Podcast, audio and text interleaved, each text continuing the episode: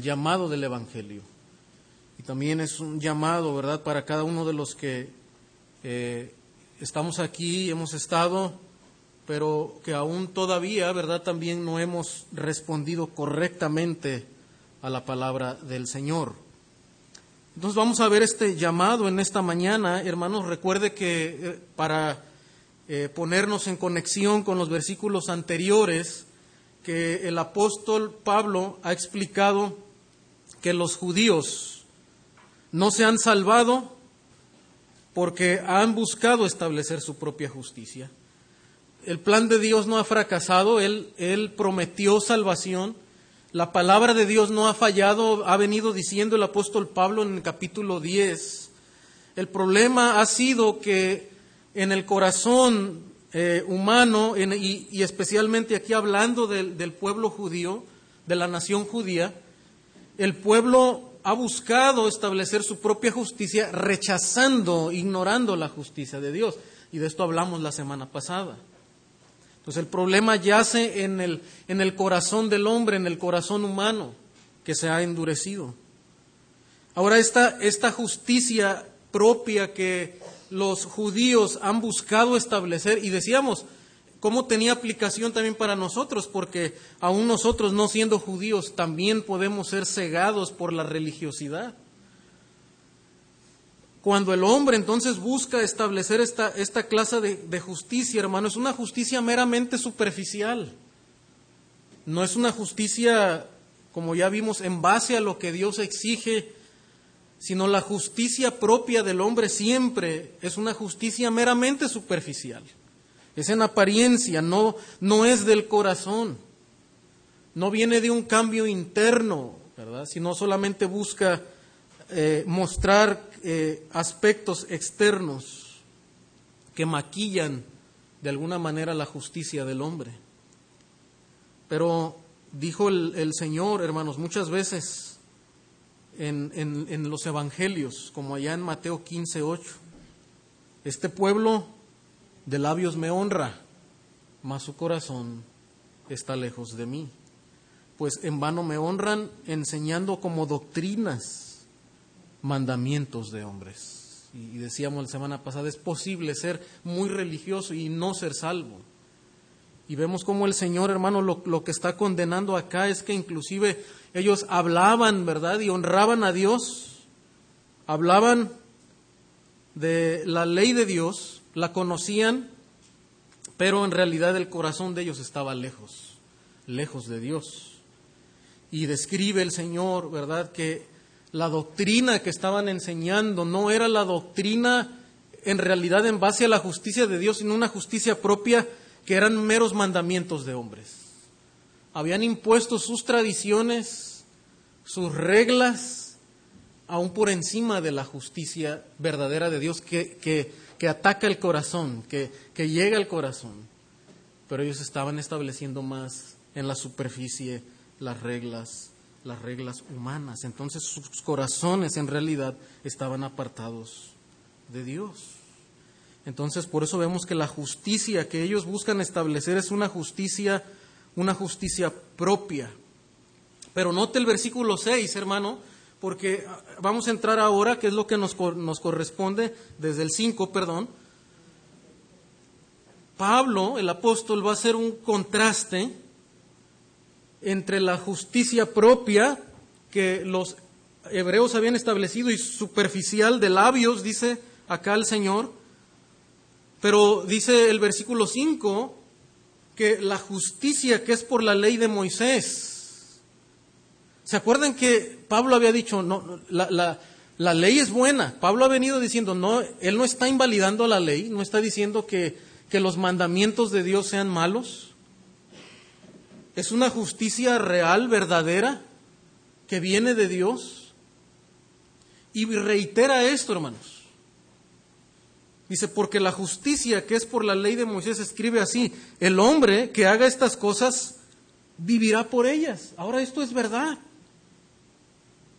El problema es que ellos han establecido su justicia propia en sus propios estándares y han perdido de vista lo que es la justicia verdadera de Dios.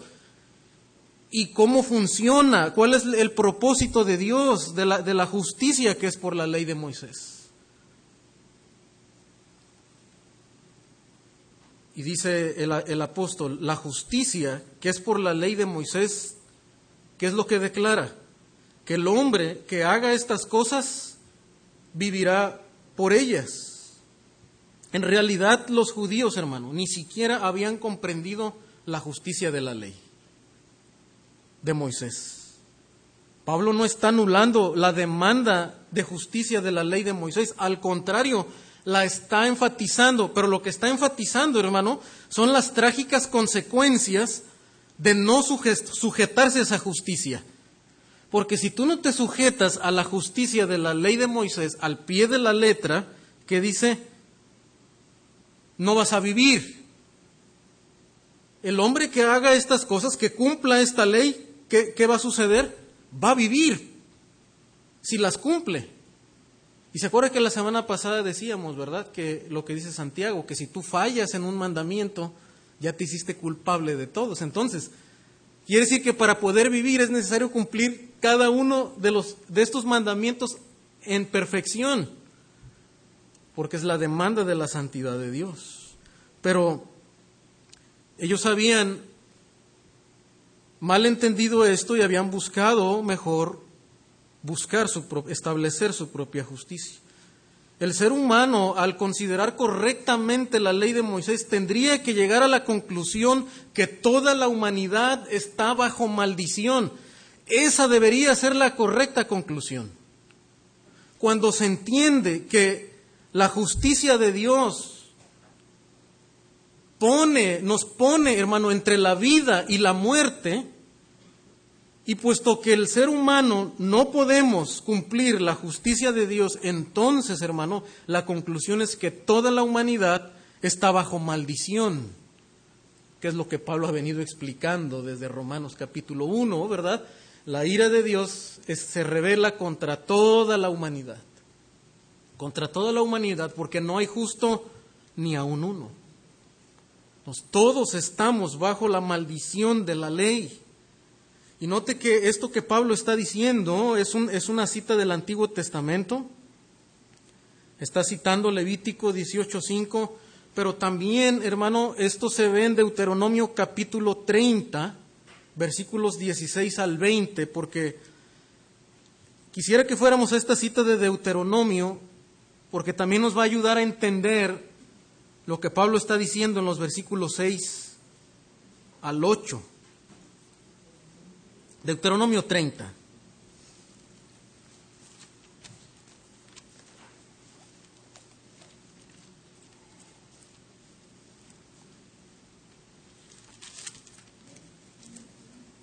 Los versículos 16. Mire lo que dice este pasaje, porque yo te mando hoy que ames a Jehová tu Dios, que andes en sus caminos y guardes sus mandamientos, sus estatutos y sus decretos. Y mire lo que dice la siguiente frase, ¿verdad? Para que vivas. Ahí está, ¿verdad? Lo que Pablo está diciendo. La justicia que es, la, que es conforme a la ley de Moisés dice que el que haga estas cosas vivirá por ellas. O sea, si tú las cumples, si tú guardas sus mandamientos, entonces tú vas a vivir vas a ser multiplicado. Sea, vas a tener descendencia, ¿verdad? No, no, vas a ser, no vas a morir, no vas a ser condenado. Y Jehová tu Dios te bendiga en la tierra a la cual entras para tomar posesión de ella. Para ellos implicaba también el, el permanecer en la tierra. Vivir, no ser aniquilado y permanecer ahí en la tierra. Mas si tu corazón se apartare y no hieres y te dejares extraviar y te inclinares a dioses ajenos y les sirvieres, el primer mandamiento, ¿verdad? Yo os protesto hoy, está haciendo, un, el Señor está haciendo, está poniendo de una manera solemne, estableciendo un pacto, ¿verdad? Y poniendo las condiciones del pacto. Por eso yo os protesto hoy hoy que de cierto dice, pereceréis, moriréis, ¿verdad? Lo que está diciendo acá en Romanos. Si haces estas cosas vas a vivir. Si no las haces, entonces vas a perecer. no prolongaréis vuestros días sobre la tierra donde vais, pasando el Jordán para entrar en posesión de ella. A los cielos y a la tierra llamo por testigos y los testigos de este acto solemne, ¿verdad? Contra vosotros que os he puesto delante la vida y la muerte. Ahí está. La bendición y la maldición. Entonces el, la decisión que ponen ellos es, escoge pues la vida para que vivas tú y tu descendencia. Versículo 20, pero note hermano lo, lo, lo profundo de este mandamiento, y de hecho creo que es, es un sinónimo de lo que está diciendo del primer mandamiento de la ley, porque versículo 20, y por eso Jesús lo, di, lo mencionó así, ¿verdad? En los evangelios versículo 20, amando a Jehová tu Dios. En esto se resume la ley. Se da cuenta que aquí ah, el escritor en Deuteronomio no, no, no recapitula y da una cita de toda la ley. Ahora, e, e, ellos deberían entender que, lo que eh, aquí ah, está diciendo la palabra es que se está refiriendo a toda la ley pero lo está resumiendo. En resumen, que guardes tú toda la ley en donde está la vida o la muerte, que es, es amar a Jehová tu Dios. Atendiendo a su voz, mire cómo, cómo deberían de amar al Señor. Amar al Señor es escuchar al Señor. Por eso cuando el Señor le dijo, ¿verdad? A Marta, ¿verdad? Dice, tu hermana ha escogido la mejor parte y es estar a mis pies escuchándome. Ella me está amando, ¿verdad? Y tú estás afanada haciendo tantas cosas. Porque dice, Él es la vida para ti. Y note que la vida está en guardar sus mandamientos, en escuchar su voz, en amarlo, porque Él es mismo es la vida. La ley habla de Él. Es, ah, está plasmado el carácter de Dios ahí. Dice, y prolonguéis tus días a fin de que habite sobre la tierra que juró Jehová tus padres, Abraham, Isaac y Jacob, que les había de dar. Pues note que la escritura, hermano, Pablo está diciendo esto. La justicia que es por la ley de Moisés dice, si tú haces estas cosas vas a vivir, pero si no las haces, entonces vas a morir. Note también lo que Josué dijo 23, 16 dice, no solamente Moisés enseñó estas cosas, la siguiente generación, ahora Josué, ¿verdad? Noten lo que le dice. Si traspasareis el pacto de Jehová, lo que acabamos de leer, vuestro Dios, que Él os ha mandado, yendo y honrando a dioses ajenos e inclinándoos a ellos, entonces la ira de Jehová se encenderá contra vosotros y pereceréis prontamente de esta buena tierra que Él os ha dado. ¿Y qué dice Romanos 1.18? ¿Se acuerdan? Ya, ya, lo estudiamos, porque la ira de Dios se revela contra toda impiedad e injusticia de los hombres. Hermano, Pablo está enseñando que la ira de Dios está sobre todo hombre. ¿Por qué? Porque todo hombre ha traspasado el pacto de Jehová. No es que es posible que el hombre se puede salvar, vivir obedeciendo los mandamientos, porque no los, no los puede obedecer, no porque la Biblia no está diciendo que esa sea la manera. La vida y la muerte están delante del hombre. puede elegir y debe elegir. El problema, hermano, que por la naturaleza humana el hombre siempre elige qué? La muerte. Y eso es lo que Pablo ha estado enseñando capítulo tras capítulo.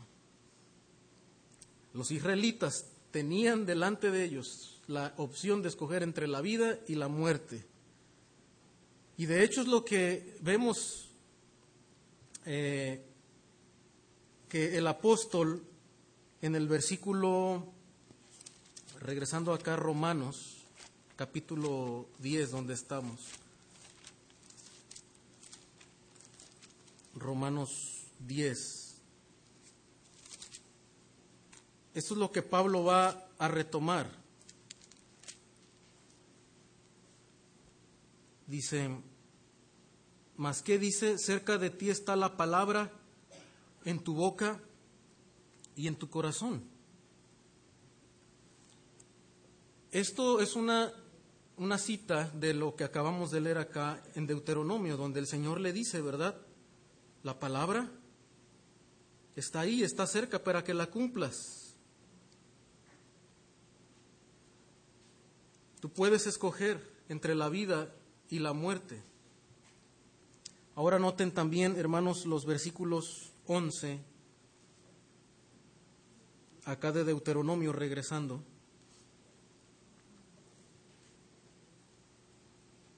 Y este versículo, debo ser honesto, que al principio me causó mucho conflicto y batallé para entenderlo. 11 de Deuteronomio dice así, porque este mandamiento que yo te ordeno hoy no es demasiado difícil para ti ni está lejos. No está en el cielo para que digas quién subirá por nosotros al cielo. ¿A qué le suenan estas palabras? Lo que Pablo acaba de decir, ¿verdad? Leímos en Romanos. Y nos lo traerá y nos lo hará oír para que lo cumplamos ni está del otro lado del mar para que digas quién pasará por nosotros al mar para que nos lo traiga y nos lo haga oír a fin de que lo cumplamos. Digo, ¿qué, está diciendo aquí Moisés? Y lo que me causó conflicto al principio, hermano, con, la, teología que, tenemos de Pablo en Romanos, de que para el hombre no es posible que él pueda obedecer a la palabra de Dios y toda la humanidad está bajo condenación, Pablo dice que es imposible, no se sujetan a la ley de Dios ni tampoco pueden, ¿se acuerda? Digo, pero ¿qué, está pasando acá en Deuteronomio? ¿Qué es que dice? ¿Por, ¿Por qué dice este mandamiento no es demasiado difícil para ti? Parece que está eh, hablando de la posibilidad de que el hombre pueda cumplir ese mandamiento porque no es difícil. y checando en algunas versiones de traducciones del, ah, de la escritura manejaban lo mismo, pero fui a otra, a una Biblia de, referencias cruzadas, interesantemente no lo traduce de esta manera. Pero aunque tenemos limitaciones en cuanto a la traducción, porque literalmente en nuestra Biblia, en la de las Américas, en la NBI, dice de la misma manera, el contexto creo que es muy claro, hermano, de lo que está diciendo el texto. La idea que está transmitiendo aquí Moisés no es que la complicación del mandamiento o la posibilidad de hacer el mandamiento, no es lo que está enseñando. Porque noten lo que dice el contexto a, través de las, de las preguntas, que es lo mismo que Pablo va a enseñar acá en Romanos 10. Dice, y creo que la siguiente frase es clara, hermano. Dice, ni está lejos. Y eso es lo que precisamente es la misma idea de la, de la primera frase. No es demasiado difícil para ti. Está hablando de que no está lejos el mandamiento de ti. O sea, no está lejos de tu conocimiento. O sea, Israel, tú no puedes decir, ¿sabes qué? Es que yo no conozco la voluntad de Dios. ¿Quién me, quién me puede enseñar la voluntad de Dios y qué es bueno y qué es malo? El los caminos de Dios, ¿quién me los puede enseñar? Israel no puede decir eso. Por eso en el versículo 12 dice, no está en el cielo, ¿verdad? Para que digas, ¿quién subirá por nosotros al cielo y nos lo traerá? De hecho, Dios se los ha traído ya desde el cielo, ¿verdad? Dios usó a Moisés y habló con Moisés y les trajo las tablas desde el cielo. Entonces, ¿por qué? Tú no puedes decir, oye, el mandamiento, yo no lo sé. Yo no sé el camino de, la justicia. Para, para, que lo cumplamos, dice, y luego el versículo 13, no está del otro lado del mar, para que digas, ¿quién pasará por nosotros al mar? Para que nos lo traiga, a fin de que lo cumplamos. Y luego versículo 14 reitera lo que viene diciendo, ¿verdad?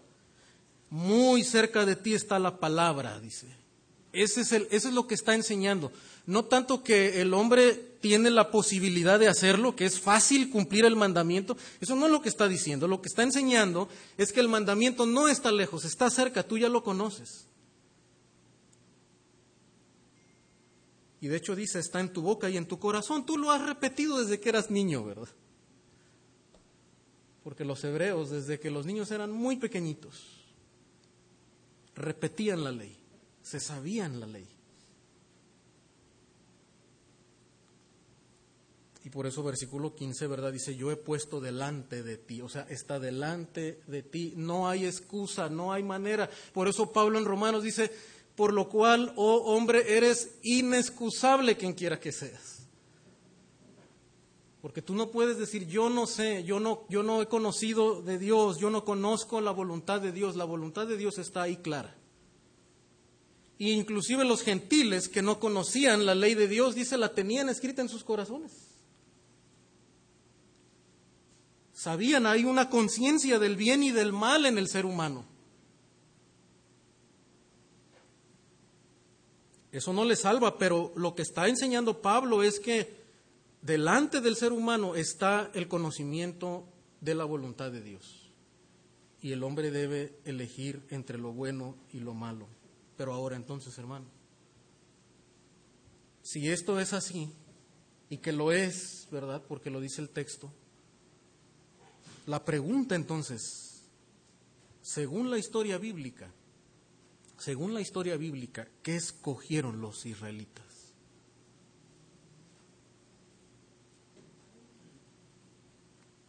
Escogieron lo malo, ¿verdad?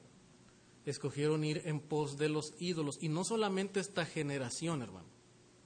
No solamente la primera generación.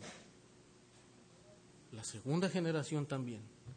Y la tercera generación también, ¿verdad? Y cuando entramos al Nuevo Testamento, ¿qué vemos también? Que rechazaron a, su Mesías también. No sé qué estamos viendo, hermano, que el problema y lo que eh, el Evangelio está enseñando, que el mal está en el corazón humano. El corazón humano siempre va a escoger el camino equivocado, por naturaleza. Note lo que vamos a ver cumplido el cumplimiento en la historia. Segunda de Reyes 22, 16 dice, así dijo, dijo Jehová, he aquí yo traigo sobre este lugar y sobre los que en él moran todo el mal de que habla este libro que ha leído el rey de Judá. Por cuanto me dejaron a mí y quemaron incienso a dioses ajenos, provocándome a ira, con toda la obra de sus manos. Mi ira se ha encendido contra este lugar, dice, y no se apagará. Estamos en la época de los reyes aquí. Y aquí está este rey, ¿verdad? Trayendo el libro de la ley. Y cuando lee el libro de la ley, hermano, se asombra de las maldiciones que habla el libro de la ley. Y entiende, hermano, que su nación está bajo el juicio de Dios. ellos escogieron el camino de la muerte. Note también Juan capítulo 3.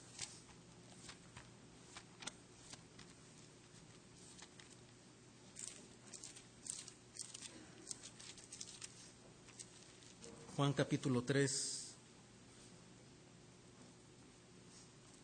y versículo 6, cuando el Señor habla con Nicodemo, hermano,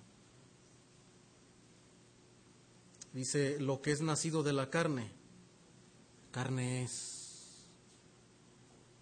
Y lo que es nacido del Espíritu, Espíritu es. Lo que la palabra va a enseñar, hermano, es que se requiere, para poder escoger la vida, se requiere tener vida espiritual.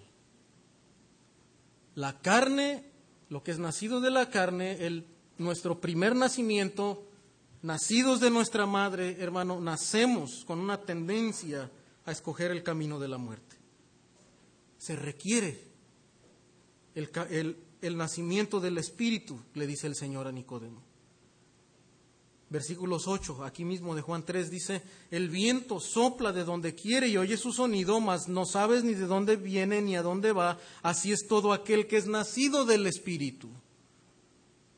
Se requiere el nacimiento del Espíritu, porque para la carne es imposible. Juan 6:63 más adelante.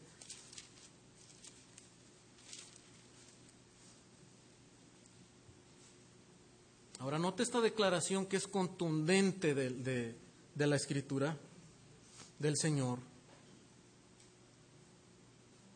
porque lo que para el hombre es imposible, porque él siempre escoge el camino de la muerte, pero note quién es el que le da vida. El Espíritu, dice, es el que da vida. El Espíritu es el que da vida. La carne para nada aprovecha. Las palabras que yo os he hablado son espíritu y son vida. Es el Evangelio, ¿verdad? Es la palabra de Dios, junto con el obrar del Espíritu Santo, el, el, que da vida. Tito 3.5.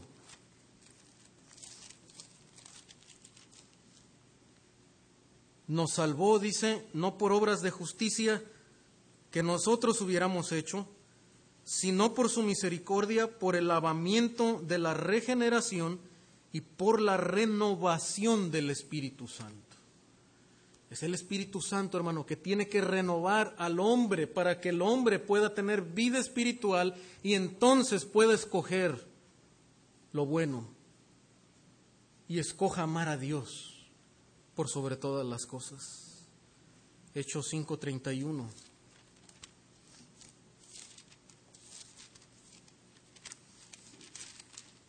Hechos 5:31 dice, a este Dios ha exaltado con su diestra por príncipe y salvador para dar a Israel arrepentimiento y perdón de pecados. Y en Hechos 11:18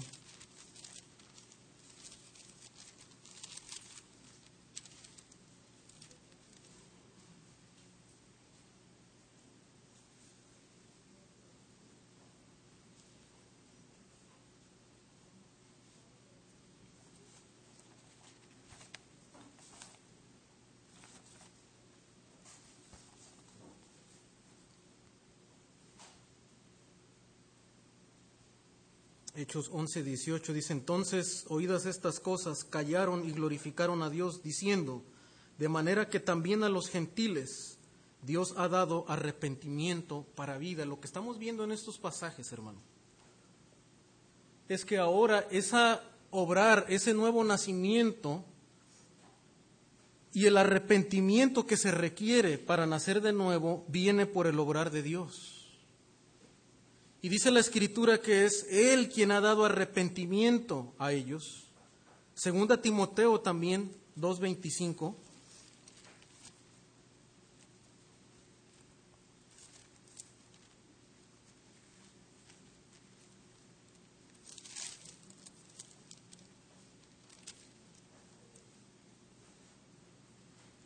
que con mansedumbre corrija a los que se oponen. Por si quizá Dios dice, les conceda que se arrepientan para conocer la verdad. Entonces podemos ver, hermano, que es Dios quien concede el arrepentimiento en, el corazón del hombre. El hombre por sí mismo, la carne, para nada aprovecha, pero el Espíritu es el que da vida. Entonces, hermano, vimos en, en primer lugar, o hemos visto en primer lugar, que la justicia, ¿verdad?, que el Señor ha demandado conforme a la ley de Moisés nos pone en un estado de condenación. Pero es Dios ahora quien obra en nosotros para poder darnos vida y producir en nosotros arrepentimiento. El llamado de Dios, hermano, para nosotros es que podamos, que respondamos a la palabra de Dios, al Evangelio de la salvación pero también, hermano, regresando al pasaje acá en Romanos,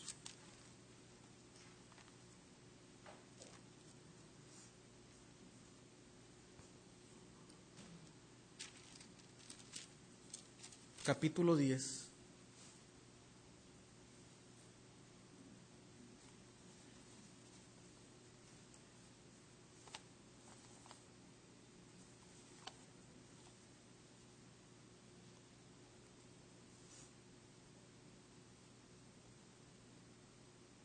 Versículos 7 y 8, noten que lo que mencionamos hace un rato en Deuteronomio es que Moisés le dice que cerca de ti está la palabra en tu boca y en tu corazón. Dice que tienes delante de ti la vida y la muerte. Pero la justicia, y ahora va a ser un contraste, la justicia que es por medio de la fe dice así, no digas en tu corazón, ¿quién subirá al cielo? Esto es para traer abajo a Cristo. ¿Y quién descenderá al abismo? Esto es para hacer subir a Cristo de entre los muertos. Más que dice, cerca de ti está la palabra en tu boca y en tu corazón. Esta es la palabra de fe que predicamos. Que si confesares con tu boca que Jesús es el Señor y creyeres en tu corazón que Dios le levantó de los muertos, serás salvo. Ahora, ¿qué está diciendo acá, hermano? Que de la misma manera, para el pueblo de Israel tenían frente a ellos la vida y la muerte para escoger, ahora, hermano, el Evangelio de la salvación, el camino de la salvación también no está lejos de cada persona y de cada individuo. No está lejos. El Evangelio está al alcance de cada persona porque Cristo ha sido presentado, ¿verdad? Y ha, sido demostrado claramente como el Salvador de toda la humanidad. Lo que está diciendo aquí el apóstol, hermano, es que el ser humano no tiene que hacer todo ese recorrido para encontrar a Jesucristo. Jesucristo ha descendido para morir, para tomar nuestro lugar, ha resucitado de entre los muertos para darnos vida y está delante de nosotros, claramente presentado como el Salvador, como el Hijo de Dios. Entonces, el rechazo de Israel, hermano, no es por causa de la infidelidad de Dios, sino por el corazón de ellos. Porque Cristo ha sido presentado claramente. El Evangelio está al alcance de ellos y al alcance de todos, pero ellos han rechazado. Pero a todos los que le recibieron, dice el Señor, a los que creen en su nombre, a ellos les dio potestad de ser hechos hijos de Dios. Dice, cerca de ti está la palabra en tu boca y en tu corazón. Ahora dice acá, esta es la palabra, dice, de fe que predicamos. Esta es la palabra de fe que predicamos. Y es la cita de Deuteronomio que mencionamos hace un rato. Ahora, hermanos, acá dice versículo 9 que si confesares con tu boca que Jesús es el Señor y creyeres en tu corazón que Dios le levantó de los muertos, serás salvo. Lo que vamos a ver aquí, hermano, en este punto es que el Evangelio ahora demanda una respuesta de nosotros. El Evangelio demanda una respuesta del ser humano.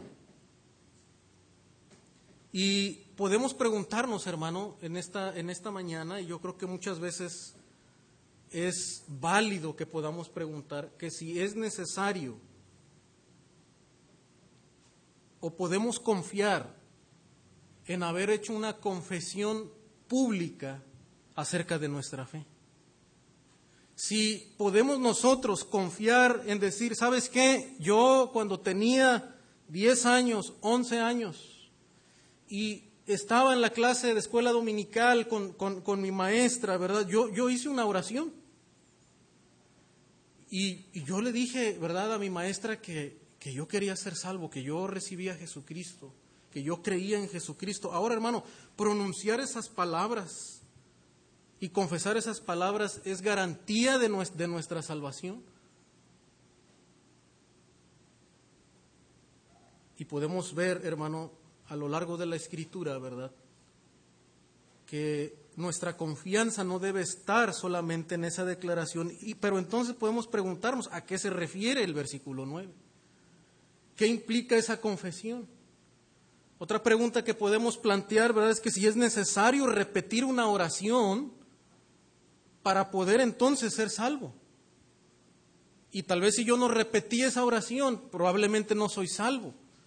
¿Cómo es que ocurre entonces la conversión? Porque vemos que lo que es necesario es una conversión y la escritura lo, presenta claramente, ¿verdad?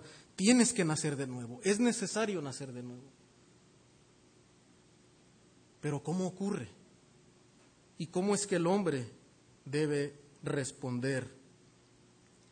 Y note lo que dice entonces versículo 9, dice, confesares con tu boca que Jesús es el Señor y creyeres en tu corazón. Ahora el énfasis está, hermano, en una fe que viene del corazón, ¿verdad? Lo que está enfatizando el apóstol Pablo es la profundidad, no una confesión de labios, porque esto es precisamente el contraste con lo que está haciendo acá, ¿verdad? Dice, tú ya conoces la palabra.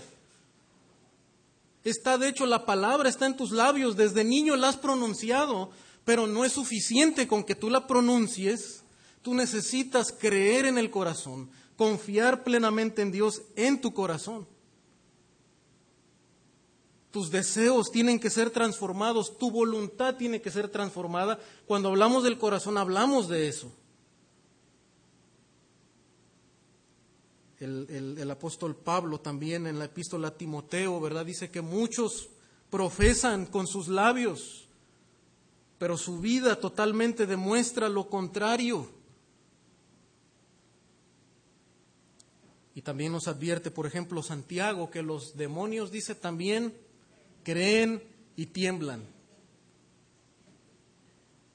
Y lo vemos en el ministerio del Señor, que muchos de ellos decían, ¿verdad? E, este es el hijo de David, ten misericordia de mí, ¿verdad? Pero ellos ya habían tomado una decisión, ellos ya estaban en un camino. Y ellos viven para servir al enemigo, ellos no están siguiendo al Señor, aunque saben quién es Dios y pueden inclusive confesar que Jesús es, el Señor, pero ellos, su vida y su corazón no está entregada al Señor.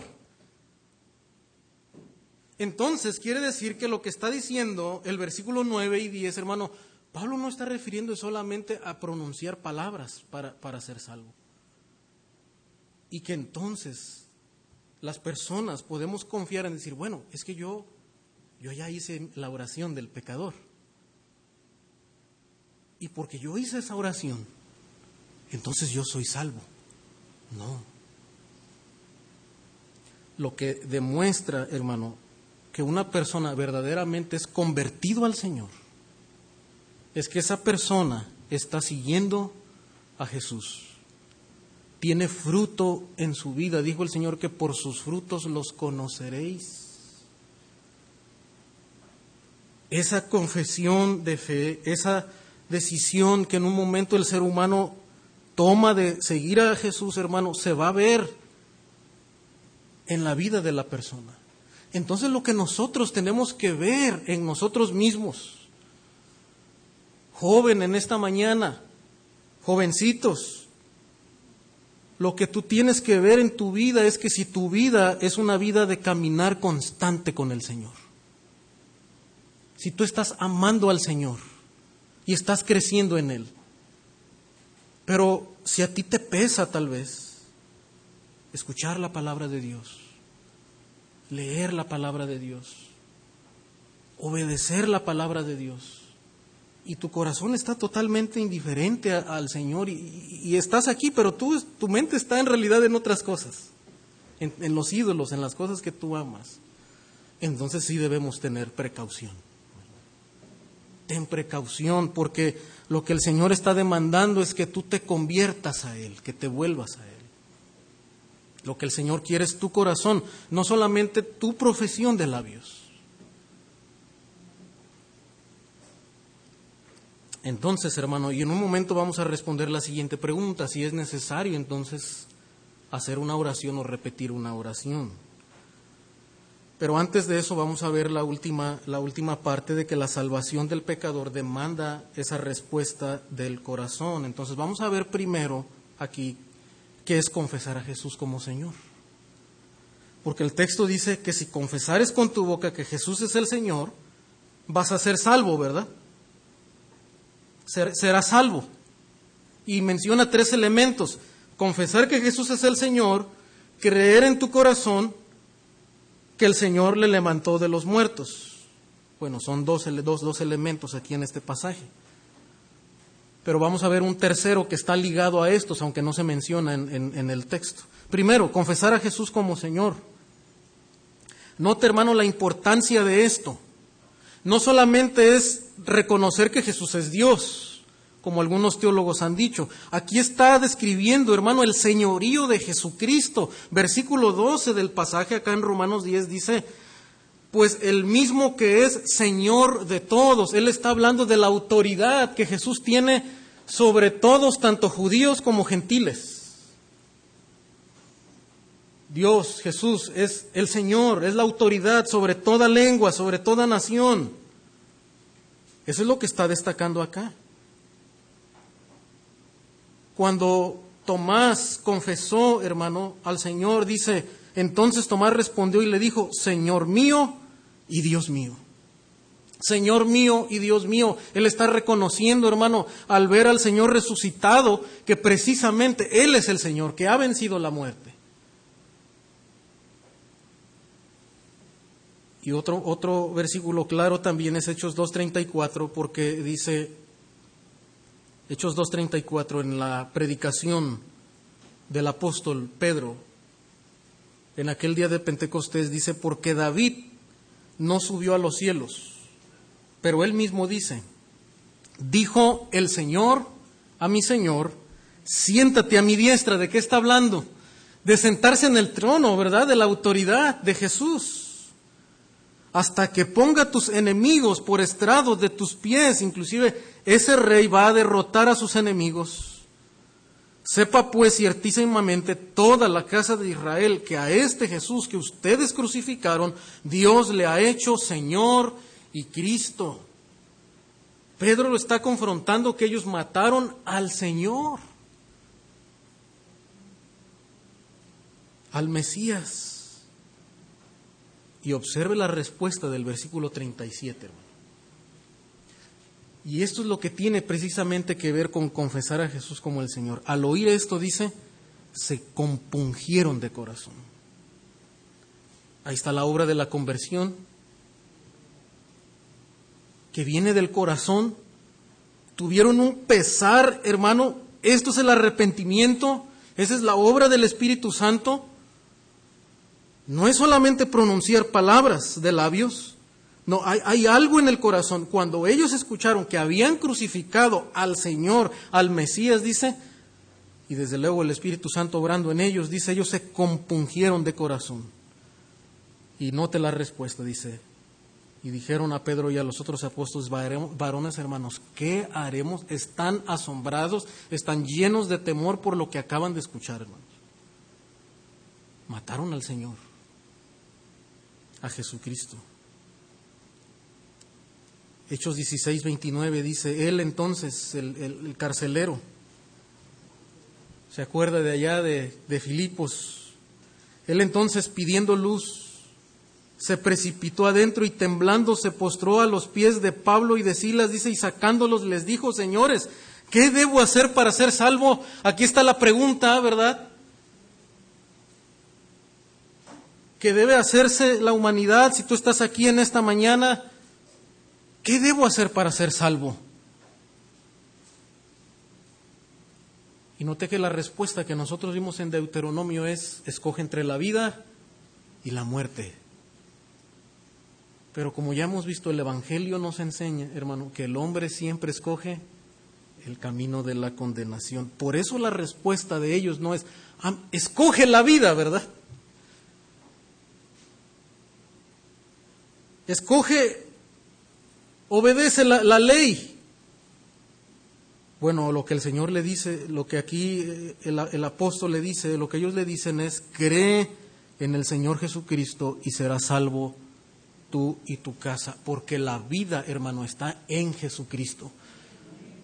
Ellos ya no tuvieron que decirle, ¿verdad? Escoge la ley, porque toda la ley está cumplida ya en quién? En la persona del Señor Jesucristo. Por eso ellos le dicen, cree en el Señor Jesucristo. Cree que Él es tu justicia, pero cree que Él es el Señor ahora, ahora de tu vida. Síguelo como tu Señor, como el amo de tu vida. Por eso, hermano, para pronunciar una confesión de fe, de salvación, las personas tienen que estar bien conscientes bien entendidas de su condición como pecadores, de, que están bajo la ira de Dios. tienen que entender claramente que Jesucristo ha cumplido por ellos la ley de Dios y que tomó, hizo un intercambio en la cruz, el lugar de ellos, el lugar nuestro lo tomó Él y Él recibió la ira de Dios, pero que resucitó, ¿verdad? Y está sentado a la diestra de Dios y ahora Él merece devoción y merece nuestro amor.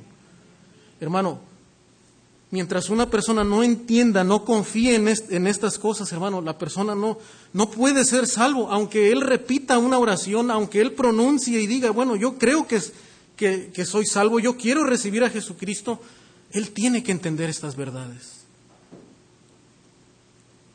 Serás salvo tú y tu casa. Entonces, hermano, el señorío de Jesús incluye las ideas de dominio, autoridad, soberanía y derecho a gobernar. Eso es el señorío de Cristo. Si estas cosas están implícitas en consensar a, Jesús como Señor, entonces está claro que las personas que acuden a Cristo para salvación deben hacerlo en obediencia a Él. Esto es, dispuestas a someterse a Él como Señor. Este es el punto, hermanos. Si tú quieres ser salvo en esta mañana, si tú quieres entender si eres salvo o no, tal vez, joven, hermano, tú debes preguntarte, ¿verdad? Si estás dispuesto ahora mismo a seguir al Señor, a, someterte al Señor. Pero si en tu corazón todavía tú abrigas los deseos de querer vivir para el mundo, entonces no es suficiente haber pronunciado una confesión. Tú necesitas someterte a Jesús como Señor. El texto hace énfasis en el corazón, en rendir la voluntad a Jesucristo. También primero los Corintios 12:3 dice, "Por tanto os hago saber que nadie que hable por el espíritu de Dios llama anatema a Jesús. Y nadie puede llamar a Jesús sino por el Espíritu Santo. De modo dice que nosotros no tenemos necesidad de hablar nada porque ellos mismos cuentan de nosotros, primera tesalonicenses, la manera en que nos recibisteis y cómo os convertisteis de los ídolos a Dios para servir al Dios verdadero. Nadie puede llamar a Jesús Señor sino por medio del Espíritu Santo. Es el Espíritu Santo quien obra para que nosotros podamos reconocer su señorío. Y note que también, hermano, acá el apóstol Pablo, cuando habla de la conversión del ser humano, habla de cómo se volvieron de los ídolos a Dios para servir al Dios vivo y verdadero. Y eso es lo que Dios le dijo a Israel, ¿se acuerdan? Apártense de los ídolos. Si ustedes siguen a los ídolos, ustedes van a perecer. Entonces, hermano, ciertamente el llamado del arrepentimiento no es un mandato a poner en orden los pecados antes de acudir a Cristo en fe. Es más bien un mandamiento a reconocer la pecaminosidad propia y odiarla, volverle la espalda acudir a Cristo y abrazarle con plena salvación. Porque eso es lo que está implícito en responder a Jesús como Señor. Es el arrepentimiento. Ahora el arrepentimiento, hermano, en la Escritura lo vemos como fusionado a la fe. Son dos caras de la misma moneda. Por eso el apóstol, regresando a Romanos 10, va a decir,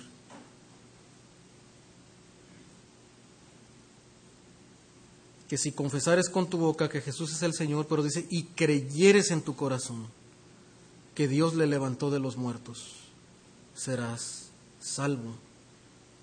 La fe, hermano, es una confianza plena en la obra de Jesucristo. No es solamente el mero conocimiento de hechos, como ya dijimos, los demonios también creen, ellos saben algunas cosas y tiemblan Confesar a Jesús implica creer en el corazón que Él es el Señor, que ha vencido la muerte, por eso ha resucitado, ha vencido la muerte para darnos vida a nosotros de entre los muertos. Y entonces, ¿verdad? Ya no somos nacidos de la carne, sino que somos nacidos del Espíritu Santo.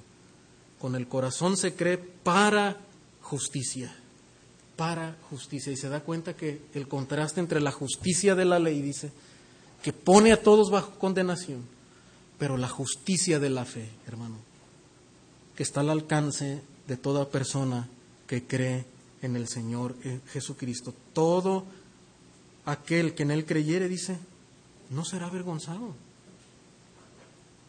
no será quebrantado, será salvo. Es una cita de Isaías 28, 16. El Antiguo Testamento ya hablaba de la fe en el Señor Jesucristo. Y termina diciendo el versículo 2, hermano. Pablo está retomando lo que, lo que viene diciendo, ¿verdad? El plan de Dios no ha fallado. Dios ha ofrecido y, el Evangelio, ¿verdad?, está al alcance aún de los judíos que se han, se han endurecido. Y dice, porque no hay diferencia entre judío y griego, pues el mismo que es Señor de todos es rico para con todos los que le invocan. Entonces, aún siendo judío, ¿verdad? Ellos podían responder. Si se convertían al Señor, si confesaban que Jesús es el Señor, ellos pueden ser salvos. Pero también de los gentiles, ¿verdad? El Señor en su misericordia, hermano, ha ofrecido este bendito evangelio, esta buena nueva de salvación para todo aquel que cree sin distinción de razas. A través de Jesucristo. Hermano, entonces, la manera en la que tú debes responder es reconocer tu pecaminosidad, odiarla en nuestro corazón, volverle la espada al pecado y acudir a Cristo y abrazarle con plena devoción. Y de esa manera podemos ser salvos. Y finalmente, hermanos, algunas aplicaciones que podemos hacer porque tal vez usted en esta mañana dice, hermano, ¿cómo, cómo podemos presentar el Evangelio? Hemos hablado tal vez el caso de que tal vez tú no te has convertido al Señor y aún estando en una familia cristiana. Pero si tú eres creyente, tú estás convencido, tú estás siguiendo al Señor, tú amas al Señor, ¿cómo tú puedes hablar de Cristo a otros que no conocen la palabra de Dios? Tienen que repetir una, una oración necesariamente para estar seguros de que ellos son salvos, como dijimos, no, la seguridad de, nuestra salvación, hermano, es, evidenciada por el fruto. Es evidenciada por la, perseverancia del, creyente. Esa es la evidencia de nuestra salvación. Pero algunas aplicaciones que podemos hacer para hablar a otros la palabra del Señor, hermano. Número uno, comience con Dios. Comience con Dios. ¿Y a qué nos referimos con esto? Hermano, hablemos de los atributos de Dios. Muchas presentaciones del Evangelio hoy en día no comienzan hablando de quién es Dios, de que Dios es el creador, soberano, santo, dueño de todo, que demanda justicia perfecta. ¿Cómo comienza Pablo la carta a los romanos? Porque la ira de Dios se revela desde el cielo se da cuenta que Pablo, hermano, no comienza hablando, hablándoles del amor de Dios, aunque el amor de Dios, desde luego, ¿verdad?, está presente en el Evangelio, pero no solamente debemos hablar del amor de Dios cuando presentamos el Evangelio. De hecho, el, el amor de Dios, hermano, es perfecto y es sublime porque está relacionado, ¿verdad?, con un Dios que es santo, es justo. Y de esa manera se puede comprender el amor de Dios. Si no se entiende la justicia de Dios, no se comprende verdaderamente el amor de Dios. Porque el amor de Dios no es que Dios es un Dios bonachón nada más que, bueno, pues te, te, arrepientes y está bien, ¿verdad? Y como yo soy bueno, yo paso por alto tus pecados. No. Eso no es el amor de Dios. El amor de Dios se demostró donde? En la cruz, porque Dios castigó ahí el pecado de todos nosotros en Jesucristo. Un Dios justo tiene que castigar el pecado, si no, no es un Dios justo. Es por eso, hermano, que para hablar el Evangelio necesitamos necesariamente hablar de quién es Dios, un Dios justo, un Dios santo y desde luego un Dios de amor. Pero es un Dios soberano, hermano, porque si vas a confesar a Jesús como Señor, tienes que entender que Dios es soberano, que Él tiene dominio sobre todo. Y por eso es justo que Él demande nuestra vida. El hombre no puede decir, bueno, pues déjame primero disfruto un poquito de la vida, ¿no? Y luego me rindo al Señor. Si tú entiendes que Jesús es el Señor, ¿verdad? Tú vas a decir como que, varones hermanos, ¿qué haremos? Yo ya no puedo seguir viviendo para mí porque yo tengo un Señor a quien debo seguir. Eso es el Evangelio. Hermano, cuando comprendan por el Espíritu de Dios que han ofendido su santidad, el ser humano va a temblar ante la justicia de Dios. Desearán rendirse a su señorío. Bueno, por eso la manera en la que podemos hablar el Evangelio, hermano, son de diversas maneras. Debemos de hablar el Evangelio en, en los estudios bíblicos, cuando nos sentamos con, con personas nuevas que, que, empiezan a llegar en la iglesia, tal vez con algún vecino, con algún amigo, y usted le, le, enseña a través de algún estudio, y usted empieza a hablar de, de, los atributos de Dios, y usted dice, hermano, ¿estoy evangelizando? Claro que estás evangelizando. Y usted vea cómo Jesús presentaba el Evangelio. Él no comenzaba diciendo, bueno, Dios te ama y tiene un plan maravilloso para ti. Los mandamientos conoces, le dice, ¿verdad? Hazlos. Lo confronta con la ley. ¿Con qué lo está confrontando? Con la justicia de Dios, ¿verdad? Con la ira de Dios. Pero muchas personas temen hablar el Evangelio, hermano, y presentar a un Dios airado, porque la gente no va a responder, ¿verdad? Porque no pueden entender cómo es que Dios va a mandar a personas al infierno. Hermano, si deseamos hablar el Evangelio y debemos hablarlo, debemos comenzar con Dios. ¿Sabe dónde hemos comenzado en las reuniones de jóvenes? Porque una de las cosas que queremos es que los jóvenes, la siguiente generación, en verdad conozcan al Señor. ¿Y dónde hemos comenzado? Hablando de Dios. Sus atributos de la idolatría. ¿Por qué? Porque queremos que ellos conozcan quién es el verdadero Dios y se rindan a Él en arrepentimiento. Pero número dos, hermano, también lo que acabamos de ver es que la obra de la conversión no es del hombre, no es de la carne, por lo tanto somos llamados a persistir en oración. Persiste en oración, no nos cansemos de orar por aquellos que queremos, anhelamos que sean salvos, que vengan al Señor.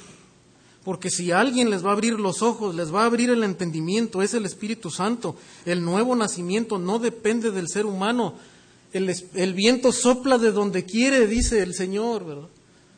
El Espíritu Santo obra conforme Él quiere, conforme a su voluntad. Es la voluntad del Espíritu de Dios.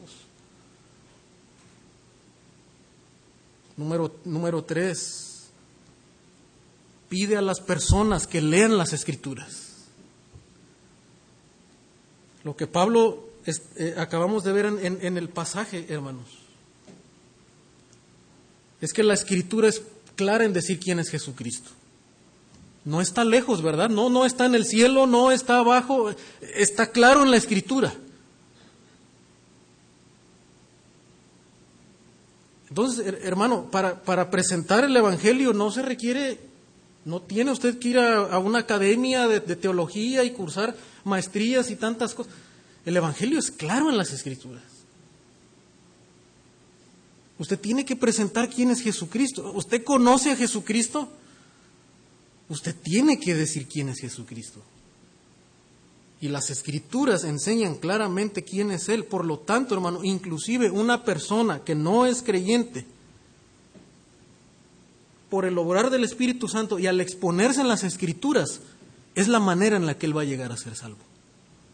Por lo tanto, pida a las personas que lean las Escrituras. Por ejemplo, pídales que lean el Evangelio de Juan. Y hazles preguntas después que hayan leído y dile, ¿qué entendiste de este pasaje? ¿Quién es para ti Jesús? ¿Quieres enseñarle a tus hijos el Evangelio? Lee la escritura con ellos. Lee los Evangelios con ellos. Lee Romanos con ellos. Y hazles preguntas. ¿Te consideras tú un pecador delante de Dios? ¿Estás luchando con la, con la idolatría? Hermano, solo la palabra de Dios va a hacer la obra en ellos. No, no los mandamientos, en sí la letra no, la, la letra condena, acuérdese. Pero el Espíritu, el Evangelio, hermano, es el que salva y el que cambia los corazones de aquellos. Por lo tanto, hermano, necesitamos leer las escrituras. Y el, ser humano necesita exponerse a las escrituras. Y finalmente, hermanos, exhórteles con ruego a abandonar su pecado. Porque este es el llamado del Evangelio. Arrepentidos y creed en el Evangelio. Por lo tanto, tenemos que llamar a los hombres a que abandonen su pecado. No es solamente repite conmigo esta oración. No, tú, tú, estás dispuesto, tú quieres abandonar tu pecado y seguir a Jesucristo como Señor. Esa es la pregunta que el Señor dice. Sígueme, ¿verdad? Arrepiéntete de tus pecados y sígame al Señor. Y anímeles a buscar en Jesucristo la fuente de vida. Y ahora, hermanos, a veces estos momentos de, la conversión, desde luego una manera en la que una persona puede entregar su vida al Señor, y, creo que debe, normalmente es así, ¿verdad? Es la persona que hay rendida al Señor y, y va a orar al Señor, va a querer hablar con Dios y entregarle su vida al Señor a través de la, a través de la oración puede ser con una persona, ¿verdad? Que tal vez le puede guiar si ha entendido el Evangelio y puede hacerle preguntas y te dice, tú estás dispuesto a orar y entregar tu vida en este momento. Y, la persona muchas veces está dispuesta y, y, ora en ese momento. Y usted va a escuchar en su oración con claridad que esa persona en verdad sí tiene una disposición y un entendimiento del Evangelio. Pero hermano, si, si la persona al hablar usted con él no lo ha entendido, hermano, no, no le presione. No le presione. Insista, anímele a seguir leyendo la palabra, sígale enseñando el Evangelio, pero no lo, no lo presione porque no queremos solo confesiones de labios. Entonces debemos animarles a seguir siendo expuestos a la palabra. Pero en realidad, hermano, en la historia mucha gente se ha convertido, inclusive estando solos, leyendo la escritura, Personas se han convertido, hermano, leyendo un Nuevo Testamento, tal vez de los que el ministerio, de los que reparten Biblias, ahí en, la recámara de un hotel, leyendo la palabra de Dios, se han convertido. Porque es la palabra de Dios la que trae vida a través del Espíritu. Hombres en la historia, hermanos, a través de diferentes circunstancias y momentos en su vida, el Señor los ha confrontado, ¿verdad? y yendo a la palabra han, han buscado al Señor ¿verdad? Y, se han, y se han convertido. Lo que acabamos de leer en Hechos, por ejemplo. Ellos dicen, varones hermanos, ¿qué haremos? ¿Y qué les dicen los apóstoles en ese momento? ¿Se acuerda? No le dice, bueno, repite conmigo esta oración. ¿verdad? No. Dice, arrepentidos y bautícense cada uno de ustedes Hermano, pero en ese momento, el que ellos se bautizaran, dice, en el nombre de Jesús, se estarían identificando con Jesús como el Señor. ¿Qué quiere decir? Que para ellos, que eran judíos, hermano, era ponerse en contra de toda la nación judía contra toda la religión judía, ¿sabe qué les iba a costar? Que los expulsaran de la religión judía y que los persiguieran de ahora en adelante. ¿Y qué les iba a costar a los gentiles? Confesar que Jesús era el Señor. Decir, sabes que Jesús es el Señor, César no es el Señor, el emperador César no es el Señor, Jesús ahora es mi Señor. ¿Qué te estaba costando? Ponerte en contra de todo el imperio romano y ser perseguido y que te cortaran la cabeza. Hermano, por eso es, confiesa y bautízate en el nombre del Señor. Identifícate con Cristo. Y, en ese momento le dices, bueno, repite esta oración. No. El punto aquí es el compromiso que la persona tiene, la disposición del corazón, hermano, de arrepentirse de su pecado y seguir a Jesucristo. Ahora ellos mostraron públicamente su fe cómo? A través del bautismo. Y es la misma manera, hermano, en la que usted y yo damos nuestra profesión pública delante de, los demás, de los creyentes, cuando damos el paso del bautismo y le decimos a, los hermanos, hermano, yo he decidido seguir a Jesucristo. Pero no vuelvo atrás, ¿verdad? Estoy decidido.